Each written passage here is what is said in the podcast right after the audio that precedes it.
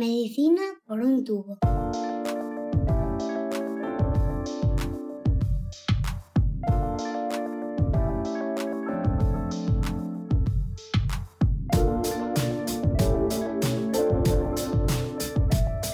Bienvenidos a Medicina por un tubo, el podcast de Roche España en el que nos ponemos al día sobre los últimos avances en la investigación médica.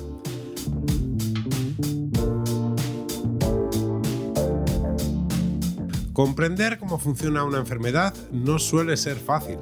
La cosa se complica cuando hablamos de la llamada enfermedad de las mil caras, la esclerosis múltiple.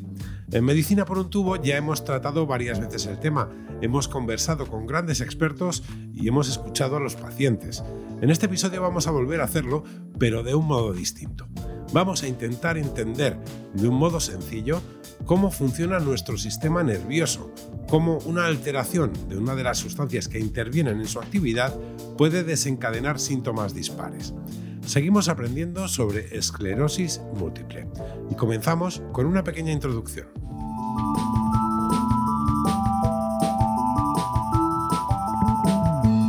En nuestro cerebro hay unos 90.000 millones de neuronas con múltiples conexiones entre sí. La información circula entre ellas a través de señales eléctricas que se generan en la propia neurona y viajan hacia el resto del sistema nervioso a través de un cordón que sale de ella y que se llama axón. Para que la información fluya de un modo rápido y que, por ejemplo, nuestros músculos reaccionen a nuestra voluntad en tiempo casi real, los axones están envueltos en una sustancia que hace de acelerador, la mielina. La esclerosis múltiple se presenta cuando nuestro propio sistema inmune ataca la mielina y dificulta la comunicación entre el cerebro y el resto del cuerpo.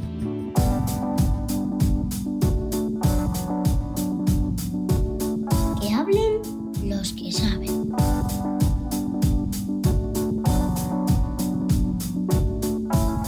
La esclerosis múltiple sigue siendo un gran misterio en muchos sentidos, un misterio que la doctora Lucien Costa Frosar lleva intentando descifrar desde hace casi dos décadas. Ella es coordinadora del Grupo de Enfermedades Desmielinizantes de la Asociación Madrileña de Neurología, neuróloga del CESUR de esclerosis múltiple del Hospital Ramón y Cajal e investigadora del Instituto Ramón y Cajal de Investigación Sanitaria. Además, cuenta con su propio podcast divulgativo, 10 minutos con la doctora Costa, que os recomendamos a todos aquellos que queráis ampliar vuestro conocimiento sobre la esclerosis múltiple. Doctora Costa Frosart, bienvenida a Medicina por un tubo. Muchas gracias, Chema. Un placer estar aquí con vosotros y un placer estar con, con los oyentes habituales de Medicina por un tubo. Doctora, comenzamos por lo más básico. ¿Cómo funciona nuestro sistema nervioso? ¿Qué es la mielina?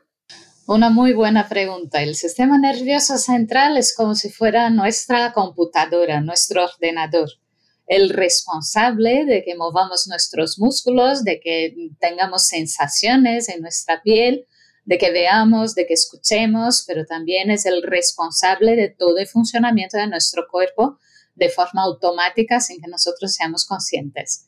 Es muy importante dividir el sistema nervioso central en sus dos partes principales. En primer lugar está el cerebro, que está dentro del cráneo, y en segundo lugar está la médula espinal, que está dentro de la columna espinal enterita.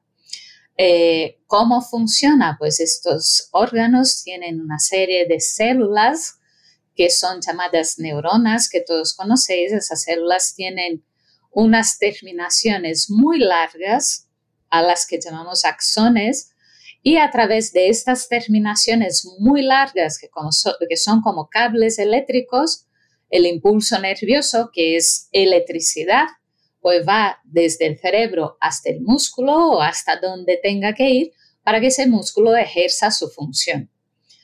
Claro, eh, ese, e, el tiempo de, ejecución de, desde que nosotros queremos que se haga una cosa hasta que se haga esa cosa tiene que ser milisegundos. Por eso la naturaleza ha desarrollado un sistema muy eficiente para que ese impulso nervioso se transmita desde nuestro cerebro, por ejemplo, hasta el dedo gordo del pie en unos pocos milisegundos y eso es a través de la mielina. La mielina es una membrana que va a aislar los axones y va a permitir que el impulso nervioso se vaya transmitiendo de forma saltatoria. O sea, no, va de forma continua a lo largo de todo el axón, sino que va saltando y de esa forma, cuanto más mielinizada es una fibra, más rápida es la transmisión del impulso nervioso. Así básicamente es como funciona el sistema nervioso central y sirve para todo, para un músculo, para la visión, para hablar o para respirar.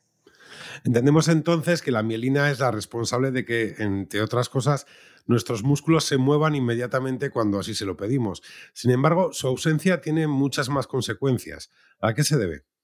Pues mm, exactamente lo que te he dicho antes. ¿Por qué tiene más consecuencias? Porque el sistema nervioso central no sirve solo para eh, controlar los músculos, sino que sirve, por ejemplo, para controlar nuestro equilibrio y por lo tanto cuando hay eh, desmielinización, vamos a tener una serie de síntomas que están presentes en la esclerosis múltiple, múltiple que precisamente se llama esclerosis múltiple por eso, porque eh, aparte de las múltiples lesiones que hay en la cabeza, pues hay múltiples síntomas que pueden aparecer en función de dónde están localizadas esas lesiones.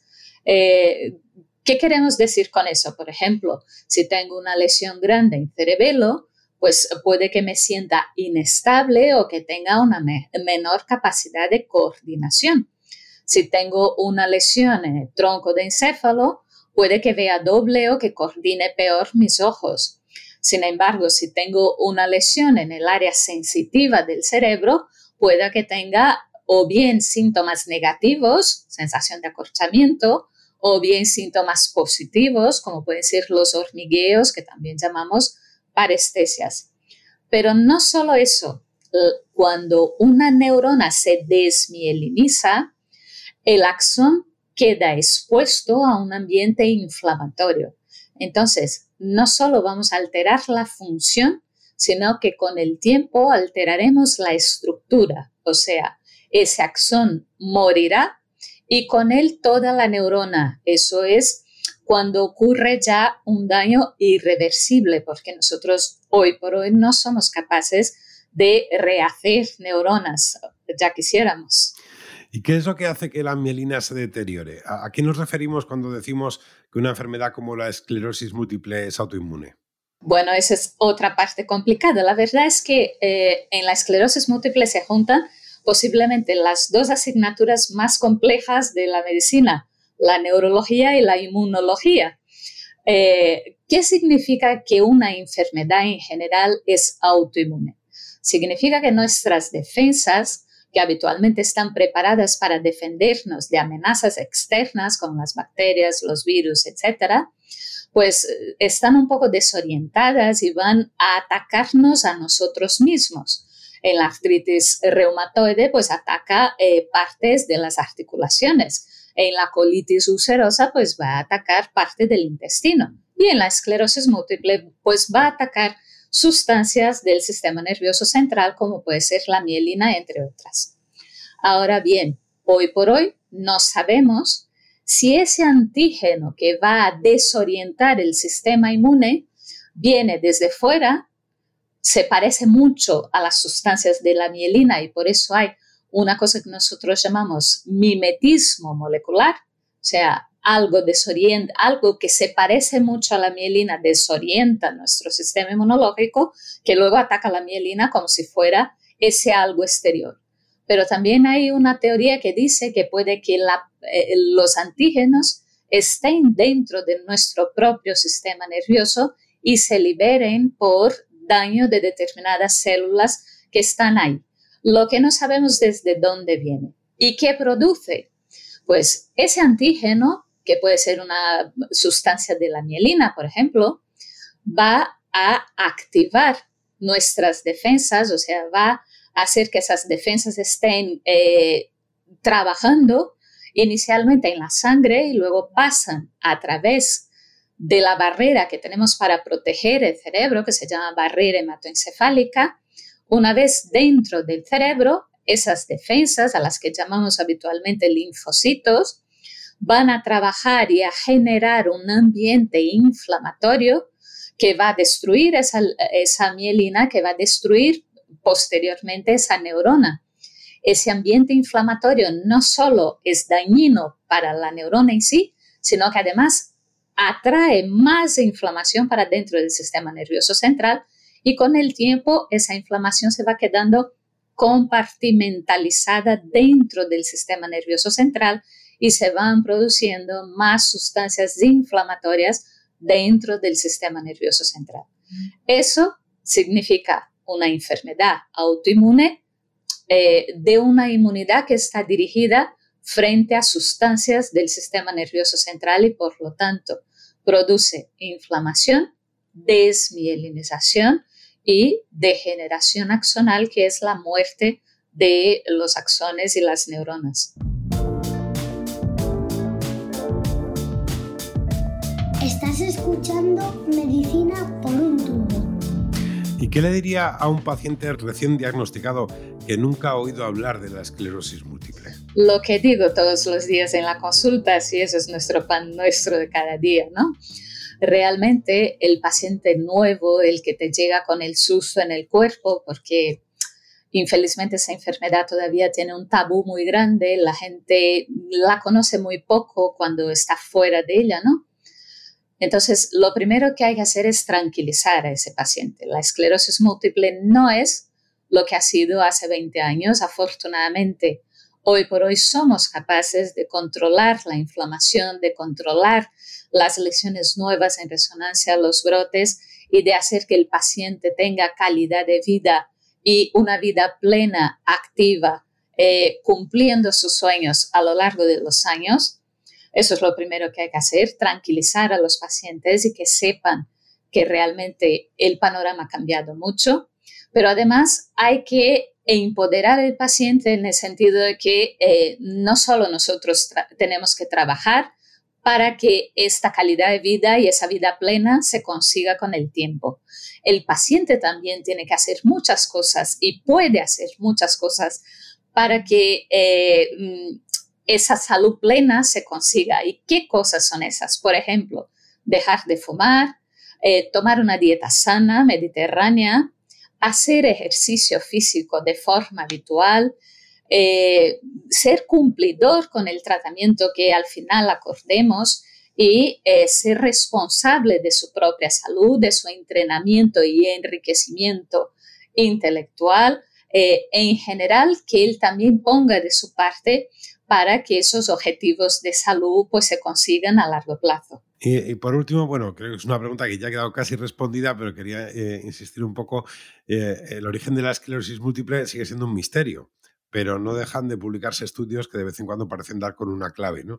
Había uno recientemente que relacionaba eh, esta patología con el virus de la mononucleosis, la enfermedad del beso, por ejemplo. ¿En qué punto estamos en, en la comprensión del origen de la enfermedad, en conocer de dónde viene? Cada vez conocemos mejor la enfermedad, cada vez sabemos mejor eh, las múltiples causas que pueden estar implicadas en el desarrollo de la esclerosis múltiple. Es fundamental que eso quede claro. El Epstein-Barr virus se conoce como una de las posibles causas de la enfermedad desde hace más de 20 años. El artículo que ha salido simplemente viene a aportar evidencia científica y viene a confirmar algo que nosotros ya sabíamos. De hecho, los mismos autores tienen un trabajo muy parecido de hace algunos años donde se llega a la misma conclusión. ¿Y por qué digo, que es una de las causas? Porque el Epstein-Barr virus es un virus muy prevalente en la población general. Hasta un 95% de las personas tiene eh, una, inmunidad frente al Epstein-Barr virus o ha pasado en algún momento la enfermedad de beso o ha pasado la infección por el Epstein-Barr virus. Lo que pasa es que no todo el mundo tiene síntomas y muchos de nosotros pues tenemos estos anticuerpos positivos sin habernos dado cuenta. Claro, si fuera la causa única, el 95% de la población tendríamos que tener esclerosis múltiple. No es así. Eh, entonces nosotros creemos que es una de las causas, posiblemente muy importante, pero que tiene que eh, estar en conjunto con otras causas ambientales, como puede ser el tabaco, como puede ser la obesidad durante la adolescencia, determinados aspectos de la microbiota, como puede ser la baja exposición solar o los bajos niveles de vitamina D, y otros virus, como por ejemplo los demás virus de la familia herpes, es particularmente señalado el virus herpes, eh, herpes simple 6. Todo eso debería eh, incidir sobre un sistema inmune, sobre nuestras defensas, que están, por su parte, genéticamente predispuestas a funcionar mal.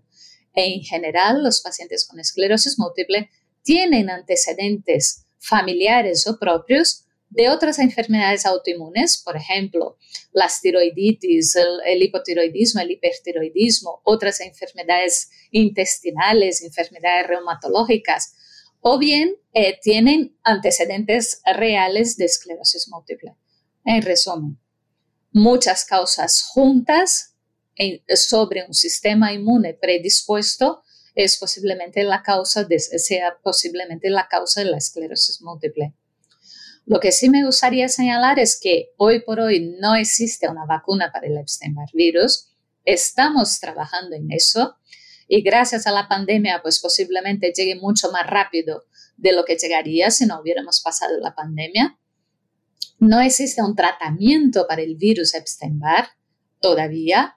Llegará, pero todavía no existe.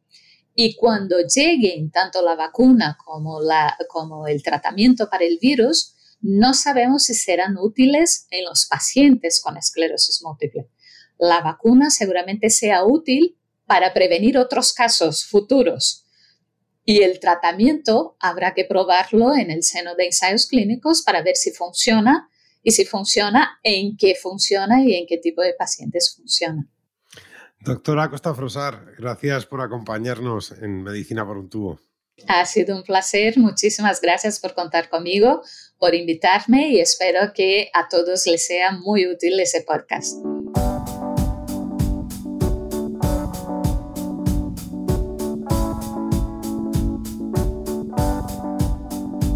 Escuchamos a los pacientes. En Medicina por un tubo siempre escuchamos a los pacientes. Su punto de vista sobre la enfermedad es clave para su comprensión. Hoy conversamos con Verónica Sarabia Montaño, afectada de esclerosis múltiple, socia activa y vocal de la Junta Directiva de AFAEM, la Asociación de Afectados y Familiares de Esclerosis Múltiple de Burgos. Verónica, bienvenida a Medicina por un tubo. Muchas gracias, encantada. ¿Cómo fue el momento en el que recibiste el diagnóstico de esclerosis múltiple por parte del médico? ¿Entendiste la enfermedad y lo que estaba sucediendo en tu cuerpo? La verdad que me cayó como un jarro de agua fría porque yo en aquel entonces tenía 18 años. Esta es una enfermedad de la que no se conoce ni su causa ni su cura, por desgracia todavía, aunque en los últimos 10 años ha avanzado mucho, pero solo existen medicamentos para algunos tipos de esclerosis para frenarla. Entonces, claro, yo ahora tengo toda esa información, pero con 18 añitos, aunque tenía algo de formación social por lo que estudiaba, eh, yo solo tenía hormigueo en una mano, entonces no me imaginaba que iba a recibir el diagnóstico de una enfermedad neurodegenerativa y crónica. Eh, no lo podía asimilar. Al final es como una especie de fase de duelo, pero que por desgracia encima esta enfermedad cada vez se diagnostica antes. Incluso ahora ha llegado a edad pediátrica, pero normalmente está entre los 20 y los 40 años que es una fase, pues yo creo, vital, ¿no? De, todas las esferas de nuestra, de nuestra vida. Entonces, claro, mm, al principio no te lo crees, porque sobre todo, repito que depende de qué tipo tengas, sobre todo si es remitente recurrente, que es mi caso, eh, como te ha dado un brote y luego recuperas, dices, se han tenido que equivocar, esto no es posible. Mm, lo malo de esta enfermedad, que es todo el rato incertidumbre, porque al final es verdad que cuando tienes otra cosa puedes llegar a aceptarlo y una vez que lo aceptas puedes plantarle cara. ¿Qué pasa? que aquí siempre no sabes ni cuándo, ni cómo, ni qué te va a pasar. Entonces, vivir continuamente en incertidumbre, no puedes planear, no puedes... Entonces, nunca te llegas, ni siquiera después de ese shock inicial, llegas a poder, eh, digamos, de alguna manera, si es que se puede decir, acostumbrarte a, la enfermedad. Y todo eso, pues, me hizo reorganizar toda mi vida. Aunque ya estudiaba cosas sociales, eh, me dirigí bueno, de hecho, actualmente estoy haciendo una tesis doctoral precisamente de, de cómo, de las estrategias de afrontamiento a la enfermedad, de lo importante que es saber trabajar esa incertidumbre, porque es lo que peor, peor se lleva en esta enfermedad. No lo podía asimilar, la verdad. ¿Y cuáles son las principales dificultades que crees que hay a la hora de comprender la enfermedad, de comprender lo que está pasando en un primer momento? Claro, aquí tengo que volver a hacer hincapié de verdad en qué tipo de esclerosis tenga, porque por ejemplo la que es progresiva, los tipos de progresiva, eh, no tienes brotes, pero la discapacidad va, digamos que progresa muy rápidamente. Sin embargo, los que tenemos remitente recurrente eh, va como por brotes, entonces recuperas, pero no llegas al 100%. Entonces yo en un día ¿Qué es lo que más le cuesta entender a la gente? En un día que no tengo brote o que no tengo síntomas secundarios como fatiga o cansancio, eh, yo puedo hacer casi, casi una vida normalizada completamente. Pero el día que yo tengo un brote o tengo una fatiga que no llego del sofá a la puerta, la gente no entiende que un día tú puedas estar jugando un partido de pádel y al día siguiente no puedes llegar a la puerta. Entonces, como no es algo, sobre todo la remitente recurrente físico que se vea, no entienden por qué tú parece que es que no quieres o es que no... Y claro, es muy difícil hasta para las personas más cercanas verte un día tan campante y otro día eh, que no puedes, sobre todo los síntomas secundarios, la fatiga, cansancio, dolor, porque cuando te da un brote al final, si no mueves una pierna, ahí la gente lo ve. Pero como son síntomas invisibles y encima es la enfermedad de las mil caras, que a cada uno nos afecta de una manera, pues yo en un día malo igual sí que llega a la parada del autobús, pero es que una persona que tenga progresiva en un día bueno no llega a la parada del autobús. Entonces, es que es una enfermedad muy heterogénea y que tiene muchos síntomas invisibles, muchos, aparte de los brotes y de la discapacidad que conlleva. Entonces, la verdad que el día a día se hace difícil y que los demás lleguen a comprenderlo más. Y al compartir esta experiencia con terceros, al hablar con los demás, eh, ¿te has enfrentado a algún mito o alguna falsa información sobre la esclerosis múltiple crees que hay que aclarar. Sí, la verdad que esto es, eh, por decirlo de alguna manera, el pan de cada día, porque todavía, aunque ya se ha visibilizado muchísimo más la enfermedad, la gente ya conoce, la confunde muchísimo, muchísimo. Desde las asociaciones, de esta FAEN y, y por supuesto el resto de asociaciones de, de esclerosis múltiple también se intenta romper con esos mitos. Desde que el deporte es malo o que la esclerosis múltiple es de los huesos, precisamente lo que hablábamos, que como es una enfermedad muy heterogénea y a cada uno la afecta de una manera, eh, claro, la gente que no conoce dice, pero a ver, ¿cómo uno puede estar en silla, otro puede estar andando? Entonces no saben muy bien, que, piensan que es de los huesos principalmente y no. Eh, es del sistema nervioso y te puede afectar, es que desde al habla, eh, yo qué sé, cualquier, cualquier vista, movilidad, puede afectar a tantísimas cosas que hay muchos, muchos, muchos mitos sobre ella y sobre todo pues lo que, lo que decíamos, ¿no? La heterogeneidad de cada persona. Eso hace que la gente pues menos la comprenda. Y encima no ha ayudado nada el tema de la pandemia porque, claro, menos recursos y encima más servicios tenemos que, que ofrecer porque la gente a raíz de la pandemia, pues eh, todas las personas con esclerosis, la mayoría hemos empeorado por no poder recibir los servicios que necesitamos de fisio, etc. Así que ahí estamos luchando. Pues Verónica, muchísimas gracias por ayudarnos a comprender un poco más la esclerosis múltiple en medicina por un tubo. Muchísimas gracias a vosotros y bueno, esperemos que poco a poco y ahora que se ha visto un poquito más la importancia de la investigación, pues que poco a poco lleguemos a conocer por lo menos el origen y, y por supuesto una cura para poder frenar esta enfermedad.